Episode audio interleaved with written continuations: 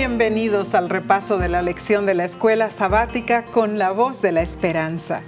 Estamos ya en la lección número 4 para el 23 de enero del 2021 y el título, Omar, Por las malas. Vimos la semana pasada cómo el rey Acaz, el rey de Judá, se negó a hacer la voluntad de Dios y más bien buscó ayuda de los enemigos asirios, ¿no es cierto?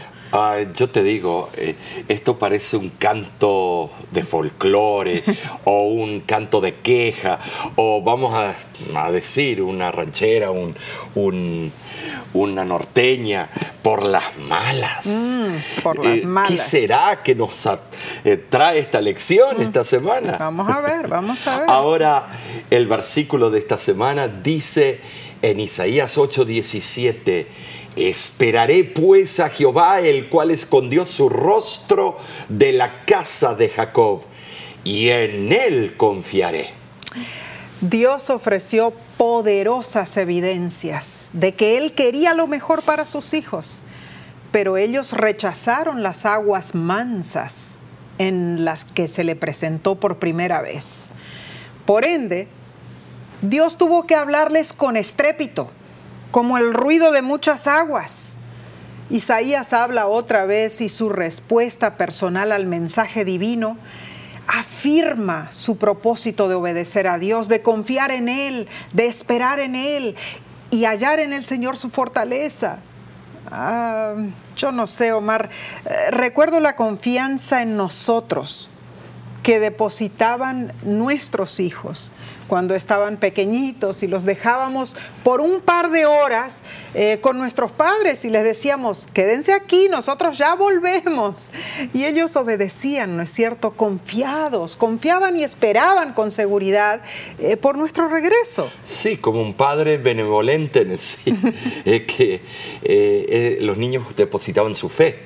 Claro, claro. Y como un padre benevolente, Dios nunca oculta su rostro de un hombre o de una nación. Claro. El contraste, en contraste, cuando los hombres vuelven la espalda a Dios, allí es cuando Él, él esconde su rostro de ellos. Ah, entonces cuando sus hijos no confían en Él. Claro. Allí es cuando Él esconde. Él se retira. Wow. Es que Dios no sigue hablando eh, indefinidamente a los que no quieren escuchar, por supuesto. El versículo dice que Dios escondió su rostro de Israel porque ese pueblo había dejado de escuchar la palabra de Jehová y de obedecer su ley. El caso de toda la nación era similar yo diría al rey Saúl, cuando el Señor ya no le contestó más. Eh, Saúl fue a buscarlo y Dios ya no le contestó. Claro, hoy podemos entonces aprender eh, de los errores de ellos, ¿no es cierto? Se cerró la gracia para Saúl. Sí, e, e, esta lección nos habla de, de la importancia de confiar en Dios, de nuestra responsabilidad, de temerle y no apartarnos de su camino. Ahora, Omar, pensando en esto, vamos a pasar entonces a la lección del domingo, ¿no es cierto? Para el 17 de enero. Así es. Eh, se titula la lección Profecía cumplida. Y entonces, nuevamente volvemos a repetir el versículo de allí de Isaías 7:14, ¿no es cierto? Y vamos a leerlo. En realidad, de Isaías 7, eh, del 14 al 16, donde dice, por tanto el Señor mismo os dará una señal, he aquí que la Virgen concebirá y dará a luz un hijo, y llamará su nombre Manuel comerá mantequilla y miel cuando sepa desechar lo malo y escoger lo bueno. Porque antes que el niño sepa desechar lo malo y escoger lo bueno, la tierra de los dos reyes que tú temes será abandonada. La interpretación historicista primaria ve su cumplimiento en estos versículos. Pero Omar, ¿por qué Isaías menciona en realidad el niño que tendría que comer mantequilla y miel? Bueno, en otras versiones bíblicas, en, sí, eh, en lugar de mantequilla dice cuajada o requesón. Ah. requesón. Hasta hoy día en muchas partes del cercano oriente la cuajada o yogurt es considerado como manjar. Ah, sí, es una costumbre en su alimentación. Una tierra de leche y miel era una tierra de abundancia. Mm. La mención que aquí se hace de la cuajada y de la miel significa que el pueblo se vería obligado a volver a la dieta de los nómadas. Mm. La tierra estaría desolada, pero habría suficiente alimento para los pocos que quedaran en el país después de la invasión asiria. Y así lo dice. Nesí, esto lo comprueba Isaías 7:12. Eh, interesante porque dice que cuando el niño que se llamaría Emanuel fuera suficientemente grande para desechar lo malo y escoger lo bueno, tendría cuajada y miel para comer. Ahora, no se puede saber si esto se refiere a la edad de dos o tres años, que es cuando el gusto alimentar se acentúa en el niño, ¿verdad? O si se refiere a los 12 años, cuando la percepción moral del niño ya está más o mejor desarrollada. Si vemos el marco histórico, Acaz asumió el poder en el año entre el 736 y 735 a.C. Y esta entrevista con Isaías pudo haber transcurrido a fines del 735 o a comienzos del 734. Dos o tres años más nos llevarían al 732 a.C. y 12 años más al 722 a.C.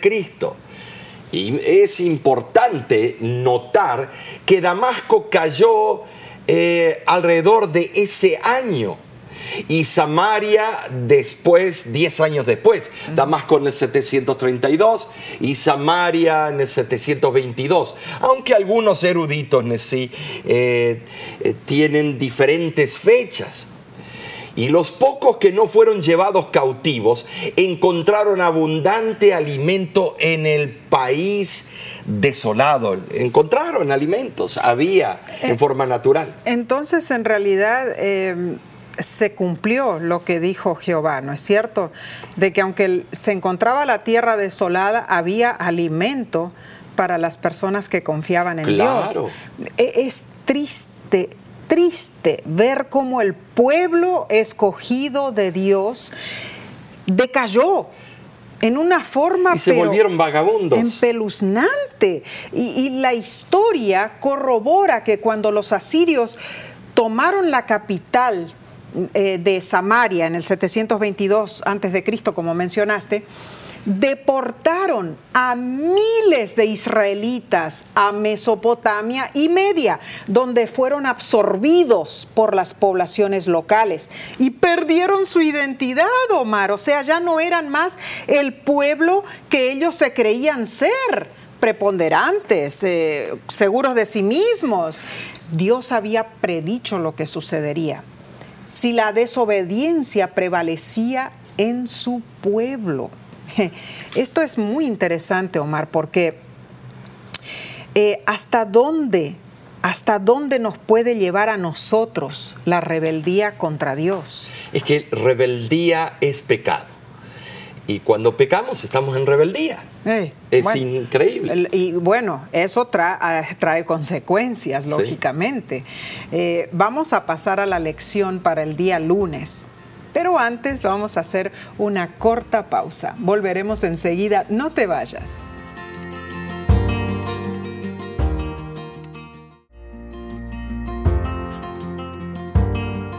Gracias por acompañarnos. Esta lección está interesantísima.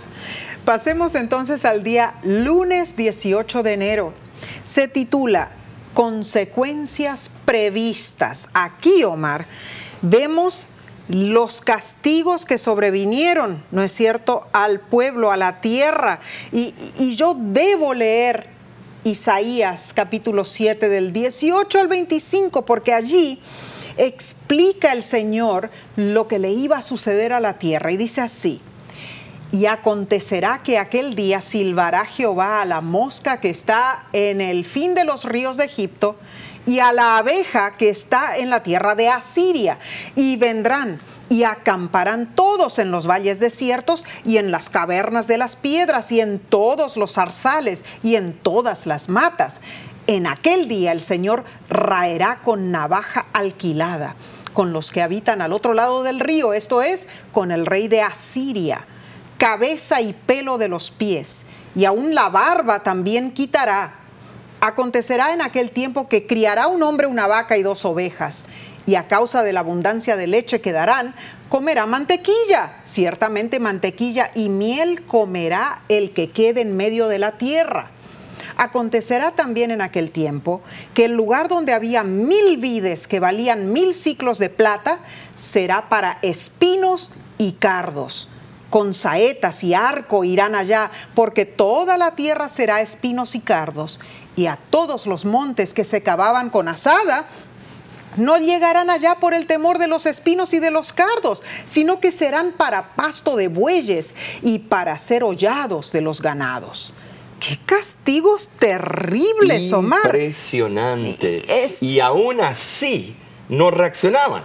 Bueno, probablemente Muchos del pueblo de Judá confiaron que Egipto los libraría de Asiria ahora en esta situación. Se denomina mosca al rey etíope de Egipto, porque las moscas molestan, ¿verdad? Y, los egipcios serían más estorbo que ayuda para Judá. Es interesante, Omar, porque Isaías también destaca la necedad de buscar ayuda en Egipto. Así es. Era el Señor, no Egipto quien podría salvarlos. También sí menciona eh, la abeja. Cierto. Representando un enemigo persistente y formidable. Mm. Formidable. Aunque duela, la picadura de una abeja raras veces causa la muerte. A no ser que tenga alergias. Alergias, sí. Asiria lucharía contra Judá como la vara de furor de Dios pero la nación no perecería.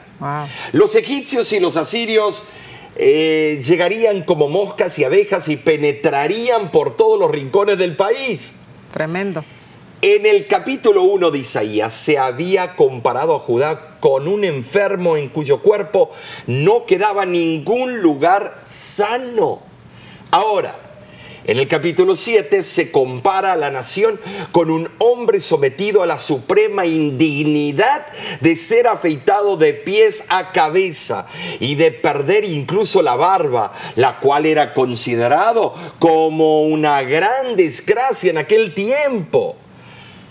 Asiria sería empleada como instrumento en las manos de Dios para devastar y humillar a los impenitentes moradores de Judá, sí. triste. A pesar de todo, el remanente que quedaría en el país no sería abandonado por el Señor. Amén. Gloria a Dios por eso. Gracias. Las bendiciones del cielo descansarían sobre ellos y tendrían cuajada y miel para comer. Lo básico. Claro, lo básico. Así va a ser en el tiempo del fin también. Aunque el hombre fuera ocasión de maldición, Dios bendeciría al remanente. Eh, eh, Dios nos promete que en el tiempo del fin, en el tiempo de prueba, vamos a tener agua y pan, pan y agua. La verdad que no es un menú muy... Eh, muy ameno, ¿no? Muy ameno, pero en sí está diciendo que vamos a tener lo básico para, comer en los tiempos de la gran tribulación al final de los días. Ahora, quizá pienses que eso le ocurrió a ellos. a tanto tiempo antes de Cristo, que a ti no te puede ocurrir. Eh, nuestra tendencia natural es confiar en lo que podemos ver, en lo que podemos sentir, en lo que podemos gustar y tocar, o sea, las cosas del mundo. Pero bien sabemos que las cosas del mundo se esfuman. Segunda de Corintios 4:18 bien lo dice. No poniendo nosotros la mira en las cosas que se ven, sino en las que no se ven, pues las cosas que se ven son temporales, pero las que no se ven son eternas eternas. Y, esto, Omar, e, es algo impresionante en realidad, porque cuán cortos de vista somos. Es interesante, ¿te acuerdas cuando estábamos en un país de Centroamérica? E, ese pastor que no tiene vista alguna, es completamente ciego, pero él eh, eh, triunfó. Él tiene un distrito con varias iglesias. Él bautiza, visita, todo y es ciego. O sea que ese ciego ve lo que los que tienen ojos y vista no ven. No ven, no ven. Eh, es hermoso, ¿no es cierto? Es increíble. tremendo en realidad porque muchas veces nosotros nos enseguecemos a nosotros mismos o seguimos a personas que deliberadamente nos enseguecen. Claro, es como dice el dicho, ciegos siguiendo a ciegos. Mm, muy cierto. ¿Y, en qué problemas nos metemos? Así es. Entonces, eh, sigamos adelante a la lección del martes para el 19 de enero, que se titula ¿Qué hay en un nombre? Eh, vemos de que Isaías 8 del 1 al 10 nos presenta uno de los nombres más largos de la Biblia, ¿no es cierto? Exactamente. Maer Salal Hasbaz.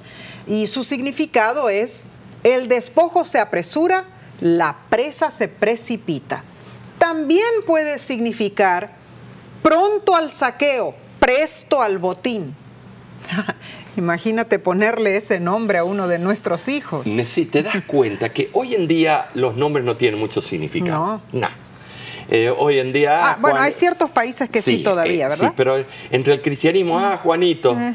Pepe, Francisco, esto, lo otro, no tienen el significado. Pero cuando tú te vas a los países del Medio Oriente, los nombres tienen significado y acarrean consecuencias entre las tribus nómadas, entre eh, los pueblos en el Medio Oriente. Inclusive a veces esperan hasta que el niño ya tenga cierta edad para recién al verle ciertas características de cómo llora, cómo reacciona, el otro le ponen el nombre. Mm, eh, es interesante, ¿por qué? Porque el libro de Apocalipsis dice, y te daré un nombre nuevo, o sea que va a volver a ese sistema de antaño, claro. que vamos a recibir los salvos, un nombre nuevo que tiene un significado que no nos vamos a olvidar, que cuando digamos nuestro nombre a otros habitantes en otras partes del universo, le vamos a dar el significado de de nuestro nombre que Dios eligió. Tremendo, pero Maer Salal Hasbas, Omar. Ahora, Sería algo impráctico, demasiado largo poner un nombre así, tal vez, ¿no es cierto? Pero todo nombre bíblico tiene un significado y un propósito de comunicar un mensaje, como vemos en Isaías 8, eh, versículos del 3 al 4 en sí y me llegué a la profetisa, la cual concibió y dio a luz un hijo. Y me dijo Jehová, ponle el nombre Maher Salal Hasbath, porque antes que el niño sepa decir, Padre mío y Madre mía, será quitada la riqueza de Damasco y los despojos de Samaria delante del rey de Asiria. La profecía del capítulo 8 es una continuación de lo que se relata en el capítulo 7. Es una explicación o aclaración de ese capítulo.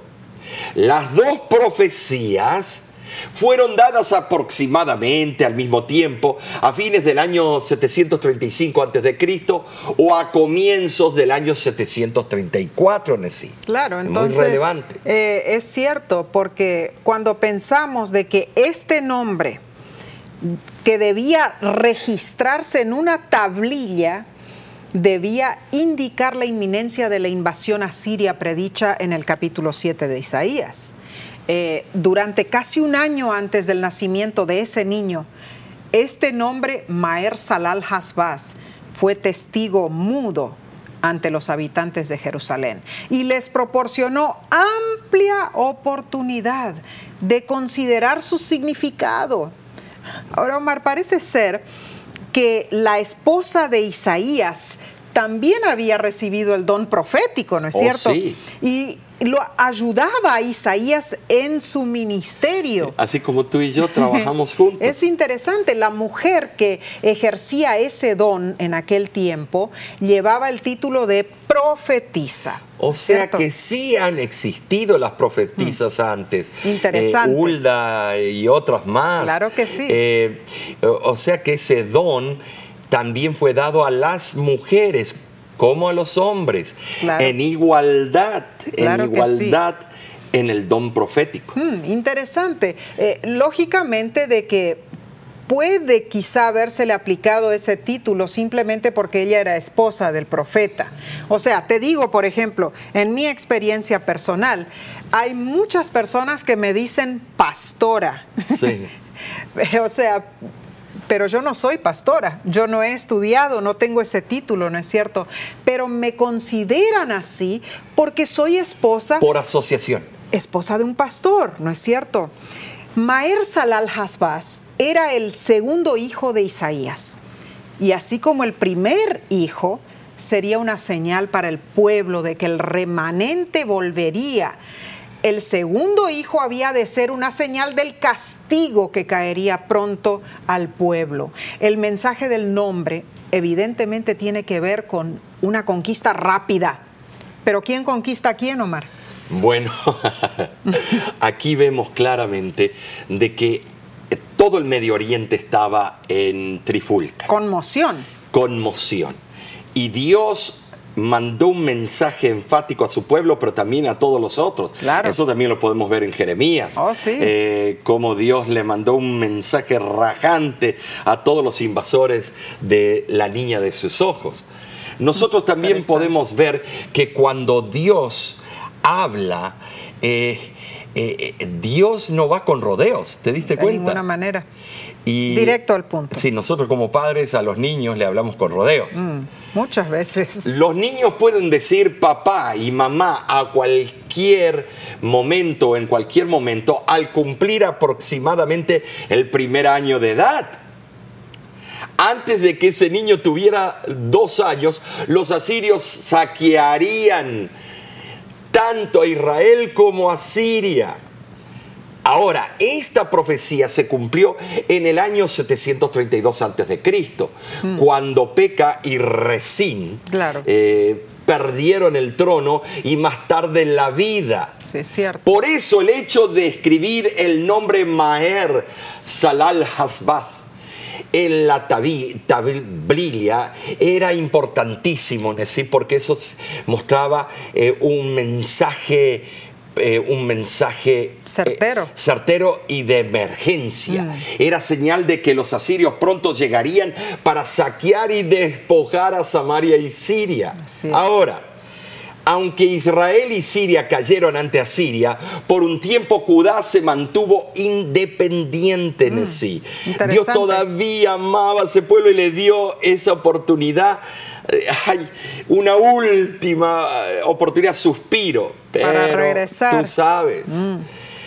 Ahora, Dios le había dicho al rey Acaz que no temiera y había predicho que Dios estaría con Judá.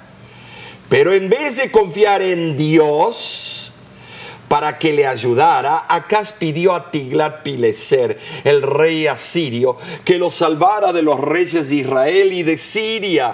Al hacer eso, Acaz abrió las puertas para la destrucción de Judá. Es lo que está pasando con el país de Estados Unidos de América, cuando se paró un líder y pidió ayuda a Rusia, eh, ayuda a Rusia para conseguir, no sé, unos correos electrónicos, cuando un país pide ayuda al otro y el otro otro país va a querer también un favor. Y a veces esos favores es que mandan espías, eh, eh, entran en lugares secretos del, país autóctono.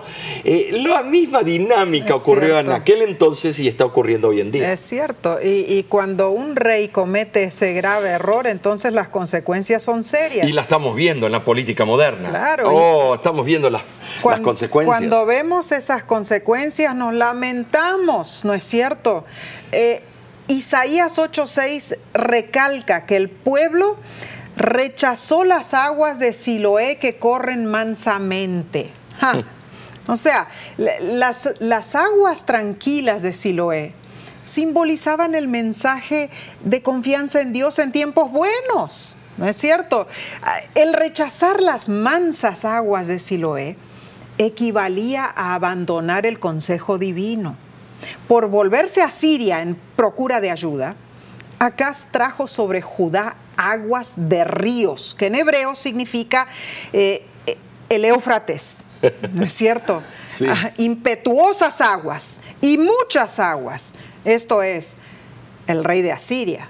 El rey de Asiria que vendría con todo su poder, el cual inundaría completamente la tierra de Judá. Todo esto estaba implícito en el nombre Maer Salal Hasbaz.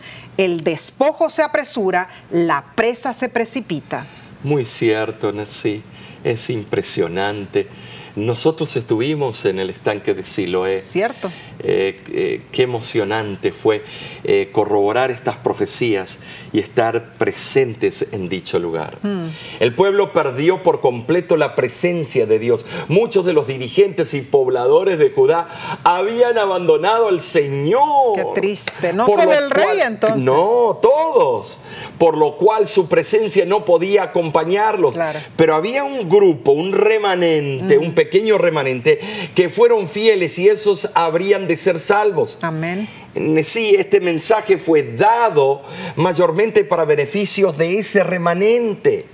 Dios puede anular todos los consejos de los impíos que se proponen contrariar los propósitos divinos.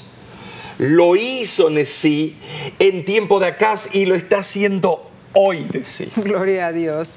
En verdad es alentador saber que Dios está dispuesto a salvarnos, aunque fallamos, aunque caemos en nuestra vida espiritual. Ah, qué hermosos y prácticos consejos son estos que estamos viendo en la lección de esta semana. Por supuesto. Omar, si nosotros nos acatamos a lo que Dios quiere para nosotros, todos los castigos no sobrevendrán. Cristo le estaba hablando al tiempo del rey Acaz y a, toda la nación, pero también nos podemos transportar al tiempo de Cristo Jesús. ¿Por qué Cristo se fue eh, al estanque tal, al estanque de Siloé? Eh, ¿Por qué tuvo que ir a hacer milagros en dichos lugares? Porque Él quería llevar y visualizar esas profecías que hablaban de Él y recordarles al pueblo del tiempo de Cristo como Isaías al tiempo del pueblo de Acaz los hechos importantes de esas profecías que se referían de él, como Isaías 53. claro, o sea, eh, traer a relucir eh, lo básico que tenemos como pueblo de Dios, seguirle a él obedecer sus mandatos. Y que el remanente siempre iba a tener algo que comer. Confiar agua de vida eterna. Eh, yo te digo, es hermoso visitar las tierras santas y ver y relacionar a Isaías, a Jeremías, Ezequiel, eh, Daniel, eh, todos estos profetas mayores y menores con las tierras santas, las tierras bíblicas. Aunque ellos, muchos de ellos escribieron estando en otras tierras que porque fueron desterrados, pero estaban hablando de eventos y, asuntos importantísimos para la tierra que Dios dedicó a su pueblo. Claro, y entonces el mensaje es para nosotros también. Oh, claro, para la población del tiempo de Cristo y para la población del tiempo del fin cuando Cristo viene a buscar a su remanente. Y eso lo vamos a ver, mm. porque a veces pensamos, si eres de tal iglesia, eres el remanente. Mm. Pero recuérdate que el remanente tiene características en el tiempo del fin. No tiene en sí nombres, pero tiene características. Y las características están claras allí en Apocalipsis, ¿no es cierto? Capítulo 14, versículo 2. Así es, en realidad es interesante estudiar la palabra de Dios, más aún acatarnos a su divina voluntad, porque Él tiene un plan para ti, para mí, para nosotros. Volveremos entonces después de esta corta pausa con la parte del miércoles. No te vayas.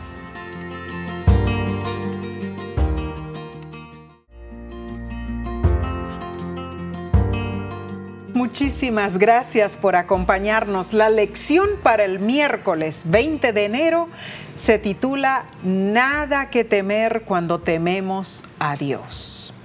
Y en verdad el autor de la lección comenta, Omar, eh, que en su primer discurso inaugural el presidente estadounidense Franklin Roosevelt dijo a una nación desanimada por la Gran Depresión lo siguiente, a lo único que debemos temerle es al miedo mismo. Famosas palabras que se repiten en grandes eventos deportivos, eh, eh, eh, antes de una batalla, se repite y se repite esas palabras, son famosas. Claro que sí, y el mensaje de Isaías a los deprimidos es, no tenemos nada que temer cuando tememos a Dios. Es que Isaías no podía ceder ante la tendencia popular de alejarse de Dios. Dios pronunció esta orden en forma enfática, sí, enfática, con mano fuerte. Isaías no tenía por qué dudar en cuanto al camino correcto que, que debía proseguir, seguir. Ahora, aunque Dios habla Isaías en forma personal, también incluye a todo el pueblo en forma mancomunada. Dios deseaba que su pueblo se mantuviera independiente, separado del mundo. Lo mismo desea del pueblo de Dios hoy en día. Claro que sí. Hemos de consultar a Dios y encontrar nuestra fuerza en Él. Y noten esto, consultar a Dios. Vamos a ver por qué. A Dios. Solo así podrá acompañarnos la presencia del Señor. Solo así podremos realizar su obra en la forma como Él desea que la hagamos. Mm. Cuando el pueblo de Dios establece cualquier clase de alianza con los que no conocen al Señor, la política humana reemplaza los principios celestiales. Nuestra fuerza no radica en una estrecha vinculación con el mundo, sino en la completa separación de Él. Vivimos en el mundo, pero no somos del mundo. No. debemos ensuciar nuestra alma con la contaminación mundanal. Mm. Debemos vivir en el mundo y, relacionarnos con el mundo, pero no debemos contaminarnos con el mundo. Interesante porque eh, eh, hay un animalito en los bosques del norte de Europa y Asia. Se llama armiño. Qué interesante. Es mamífero y mide solamente unas 12 pulgadas o 30 centímetros más o menos. Es muy conocido por su pelaje blanco como la nieve. No hay nada más hermoso en los mercados de pieles del mundo. El armiño tiene un orgullo peculiar por su abrigo de piel blanco. A todo riesgo lo protege contra cualquier cosa que lo estropee. Se dice que los cazadores de pieles aprovechan cruelmente los cuidados del armiño para mantener limpio su pelaje. No ponen una trampa para atraparlo desprevenido, no, sino que encuentran su hogar, una hendidura en la roca o un hueco en un árbol y manchan la entrada de la casita del armiño y el interior con suciedad entonces ponen a sus perros a perseguirlo. Asustado el armiño eh, huye, se, eh, corre hacia su casa, su único refugio. Ah, pero la encuentra manchada de inmundicia. Entonces teme estropear su túnica blanca y en lugar de entrar a su casa, se enfrenta a los perros y así preserva la pureza de su pelaje al precio de su vida. mejor, mejor es que se manche de sangre a que se eche a perder por la inmundicia. Así es como piensa este animalito. El armiño tiene razón. Eh, es mejor, Omar, estar cubiertos por la sangre redentora de Cristo Jesús que echarnos a perder por, por la inmundicia de este mundo. Es increíble ese ejemplo. Eh, al mantenernos alejados de las cosas del mundo, debemos también temer a Dios, sí, eh, o sea, reverenciarlo, respetarlo. Pero el temor de Dios es muy diferente del temor de los hombres. Temer a Dios no, no, no significa tenerle miedo, sino mostrarle el respeto debido, confiar en Él, amarle, entrar en su presencia con regocijo y alegría cuando vamos el sábado a la iglesia o cualquier día. Notemos que los que en, el mensaje de, eh, Isaías eh, se refiere, los que temieran debidamente al Señor encontrarían en Él un refugio que los preservaría del peligro. Mm, muy cierto. Isaías procuraba apartar al pueblo de las cosas terrenas para que dirigieran la vista a Dios. Pero tristemente, tanto Israel como Judá se habían apartado, se habían rebelado contra Dios y contra su ley. Habían hecho de Dios un motivo de ofensa en vez de que fuera un santuario de vida y esperanza. Isaías 8:14 mm. predice que iba a ser piedra de tropiezo contra ellos. Y Pablo, Pablo citó este pasaje con referencia a Cristo en Romanos 9, eh, versículo 33. Dice así, He aquí que pongo en Sión piedra de tropiezo y roca de caída, y el que crea en él no será avergonzado. Y Pedro hizo una aplicación aún más precisa. En Primera de Pedro capítulo 2 versículos del 6 al 8, refiriéndose a Cristo como la piedra de ángulo. Resulta ser, Omar, que durante la construcción del templo de Salomón, no podía hallarse la, la, ubicación de una cierta piedra, enorme piedra en realidad, que ya había sido preparada en la cantera y transportada a Jerusalén y por largo tiempo estorbó esto a los constructores.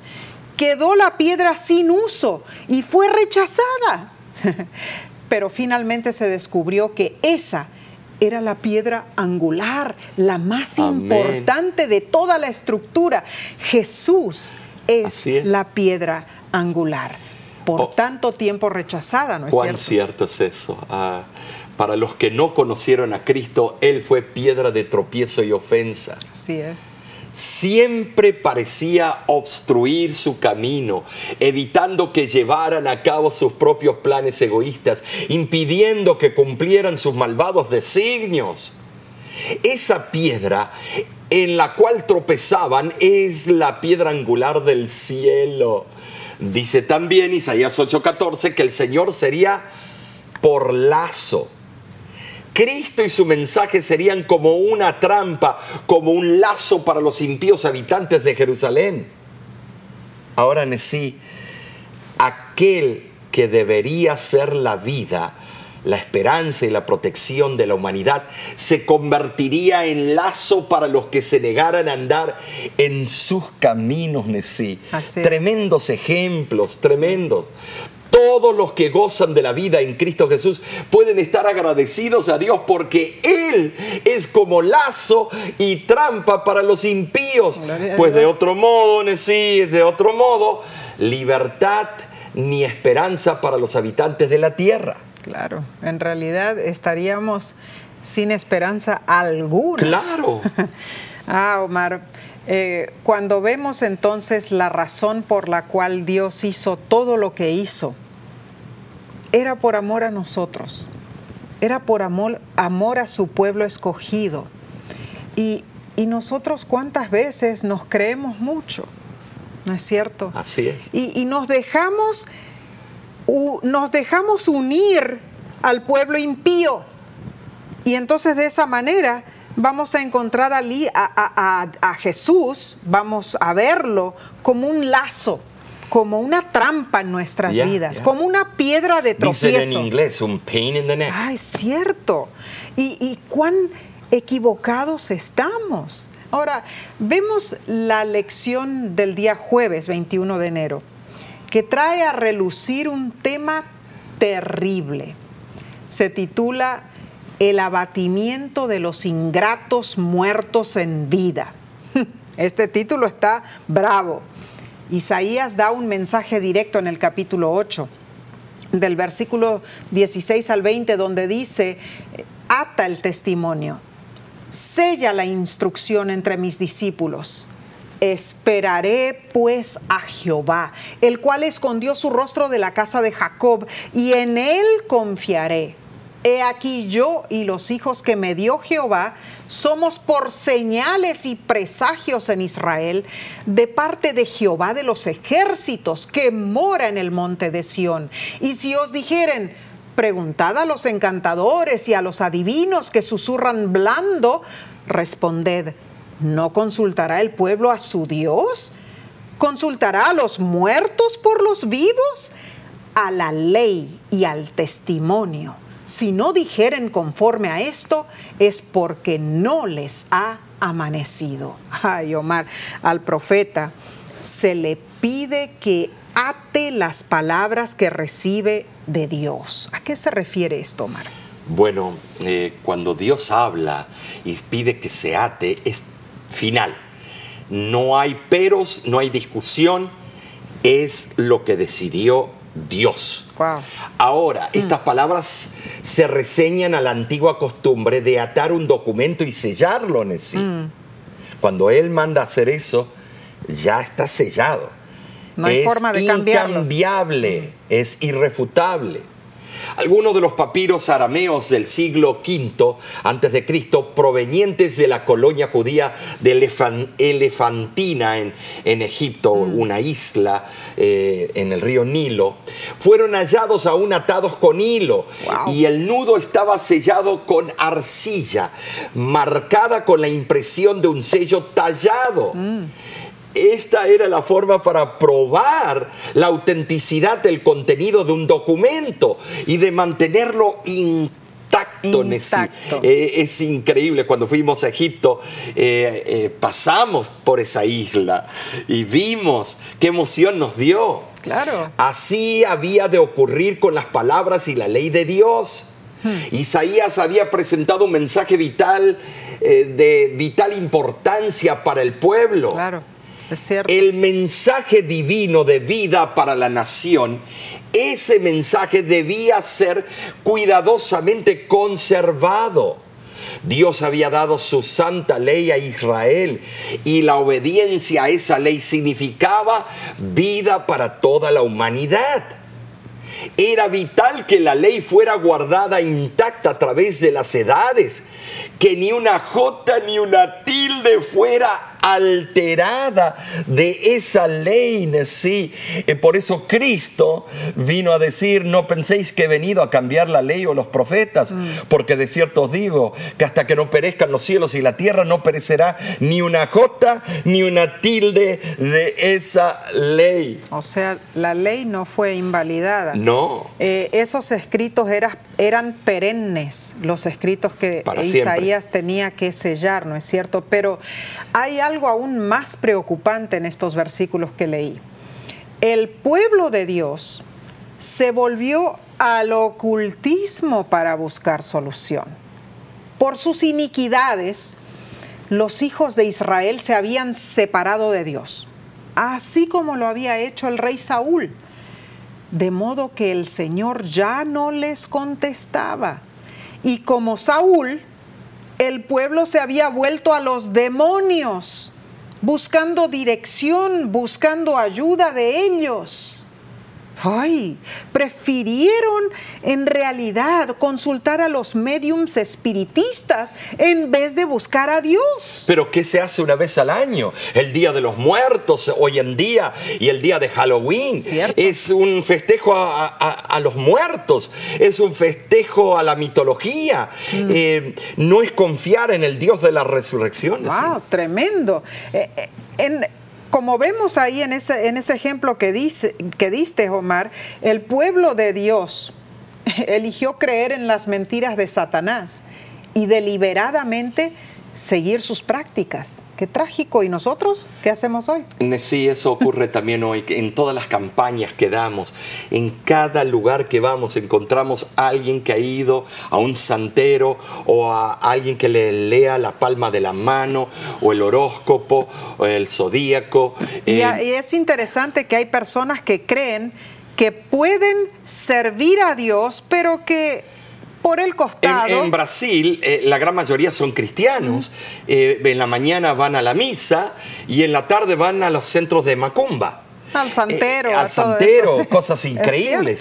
Estas artimañas satánicas aparecen en películas, libros, en televisión, en juegos de mesa. ya le voy a contar juegos de mesa de Mattel o lo que sea, y en las páginas cibernéticas, en la cultura popular y en las redes sociales. Ahora lo, que les voy a contar es impresionante. Eh, eh, recordemos que claramente Deuteronomio 18 dice que no consultemos con los muertos y no hagamos pasar a nuestros hijos por el fuego. Ni los adivinos, ni los agoreros. Sí, Levíticos, ay, es, tremendo. Mm. Eh, eh, capítulo 18, capítulo 20 en Levíticos. Encontramos, bueno, estábamos en una campaña en California, no voy a decir la ciudad. y cuando estábamos allí, yo era el evangelista en dicho lugar me viene el caso de una familia que quería bautizarse, pero la hija de 17 años estaba poseída por demonios. Ay, sí, me acuerdo. Completamente poseída. Qué horrible. ¿Te acuerdas esa campaña? Sí, sí, claro. Y entonces eh, me vienen y dice, pastor, tenemos que hacer algo por ella. Los, los miembros de la iglesia. sí, mm. los ancianos, el instructor bíblico. Y cuando vamos a la casa, bueno, lo que yo tengo que preguntar, ¿cómo empezó esta niña? Mm. ¿Cuál es su trasfondo? Todo te, tiene que saber, porque si ustedes ven cómo Cristo lidiaba con los endemoniados, Él preguntaba, Él preguntaba el nombre de, eh, por ejemplo, le dijeron legión, nos llamamos. Eh, hay un proceso en, el, en la dinámica de la demonología, mm. eh, que no debemos tomarlo eh, en forma jocosa. Cuidado, es un terreno que no, es, bueno, a menos que venga en contra de ti, ahí te defiendes en el nombre de Cristo, pero no vayas buscándolos. Entonces, cuando fuimos allí, porque cuando la niña estaba en estado normal, quería bautizarse, pero cuando salían los demonios, ay, eso era impresionante y la fuerza, no podían los diáconos dominarla. Qué horrible. Esta niña de este hogar cristiano, pero ella quería bautizarse, resulta ser que decidió para saber si algún muchacho que a ella le gustaba iba a ser el amor de su vida, empezó a consultar la tabla de la Ouija, que vemos sus orígenes en el siglo XIX, y es un origen que se utilizaba eh, con un sí, con un no, y es un espectro del ocultismo. Mm. Eh, que se utiliza el espíritu de los demonios. Pero ese es un juego que se vende en todos lados. Ahora lo venden, eh, fuimos a, una tienda donde venden libros y venden juegos. Eh, no puedo decir el nombre. ahí lo estaban vendiendo. Ahí lo estaban vendiendo. Hemos llegado a casa que, ay, es un jueguito inofensivo y lo mm. usan. Pero cuando compras la tabla de la Ouija de madera, o de cualquiera, de plástico, lo que sea, estás en las manos de Satanás. Entonces la pregunta le digo, eh, eh, ¿hace cuánto empezó la posesión? Bueno, ya tiene más de un año, no sabemos qué hacer. Bueno, eh, ella tiene amuletos del ocultismo, mm. preguntamos. ¿Te acuerdas? tiene tiene algo que la ata con el mundo del más allá, con el, mundo del de, eh, el satanismo. Y entonces pensaron, no, no, no, e, estimados, todo esto tiene su origen. Generalmente las posesiones tienen que ver con actos inmorales, a veces sexuales, a veces eh, por concupiscencia, vicios tiene que ser actos inmorales en secreto y empieza a entrar los demonios. Entonces, cuando le pregunto, le digo, ¿están seguros que no tienen algo que ella haya participado mm. sobre el ocultismo? Ah, sí, eh, eh, ella y sus amigas juegan la Ouija, la consiguieron en una casa de esas cosas ocultistas. Interesante. Entonces le digo, saquen ese, ese amuleto. Cuando lo sacaron, lo trajeron y un amigo mío que estaba allí, que hoy en día es pastor, le dijo, vamos a tirar esta tabla en el dumpster, a donde se tira la basura en los eh, apartamentos. Hay un lugar fijo a donde se lleva la basura se la tiró ahí y volvimos a la casa, se volvió a la casa y cuando volvimos sobre el mismo lugar donde habíamos tomado esa ouija tabla, estaba la misma tabla porque ah. tenía las mismas marcas. Ay, ay, ay, qué feo. Eh, algo sobrenatural.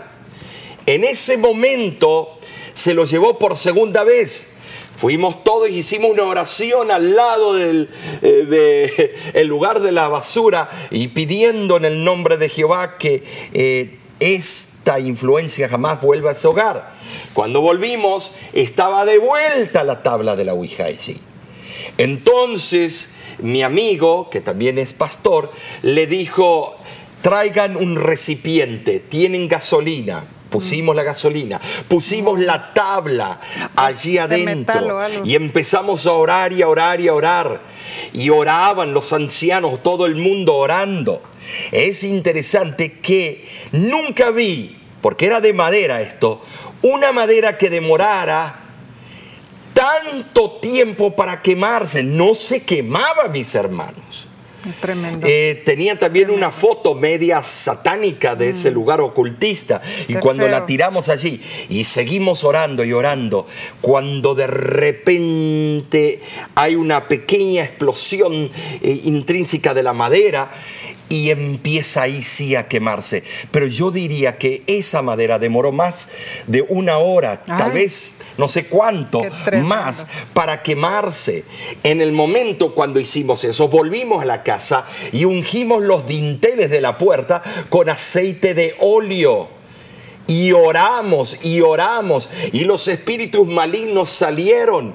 Estimados, el pueblo de Israel practicaba estas cosas. En vez de consultar a Dios, ¿Por qué se festeja ese día de los muertos cuando debemos festejar el día de los vivos?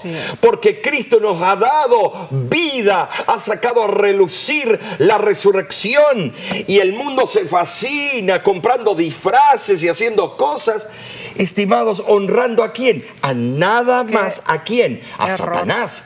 Ay, pero es inofensivo vestir a mi hijito de diablito o de brujita. Sigue con esas cosas, porque estas profecías de Isaías se están cumpliendo hoy en día en muchos de los supuestos cristianos. ¿Cómo puede ser que escuelas cristianas estén eh, eh, labrando una calabaza con los ojos esos cuando el origen es pagano del tiempo de los druidas y se ponía una vela que se sacaba de la grasa de seres humanos, sacrificios humanos. Entonces todas esas costumbres que tienen que ver con el espiritismo, inclusive el espiritismo moderno, son espíritus de demonios, son poderes demoníacos que quieren destruir nuestras vidas. Ahora nosotros, ¿qué hacemos, Omar? Como hijos de Dios, nosotros debemos apartarnos de todo eso, pero no tenemos que temer. No tenemos que temer, porque, la protección. Cristo ya venció a la serpiente claro Que sí. La protección de Dios está sobre nosotros. Claro. Y en realidad eso es lo que debe concentrar nuestra vida, nuestra esperanza, nuestra seguridad. Es saber de que todo lo puedo en Cristo que me fortalece y no temer. ¿Sabías tú que Cristo es el Todopoderoso? Acéptalo como Salvador personal. Amén. Él ya venció a Satanás, pero Satanás quiere mostrarle al mundo por medio de las películas de terror y de horror y, y de ocultismo, de que Él todavía es poderoso y aún más que Dios. Pero Él no es poderoso. Pero Él no es poderoso. Él ya fue vencido. Amén. Ha sido un gusto estudiar la lección de esta semana contigo. Dios quiere que tú analices tu vida. Tienes un pie con el mundo, un pie con el ocultismo, has hecho alianzas con el mundo o estás en las manos de tu Creador Cristo Jesús. Así sea. Estas son las preguntas para meditar, para que tú contestes. Tú eres el único que sabes la respuesta y lo vas a hacer con el Señor en oración. Aquellos que abandonan la ley, eh, estimados y el testimonio, necesitan de Cristo. Así es. Que Dios te bendiga. Te esperamos la próxima semana por este mismo medio. Y poder, podemos estudiar, Nesí y yo, con los tuyos. Bendiciones.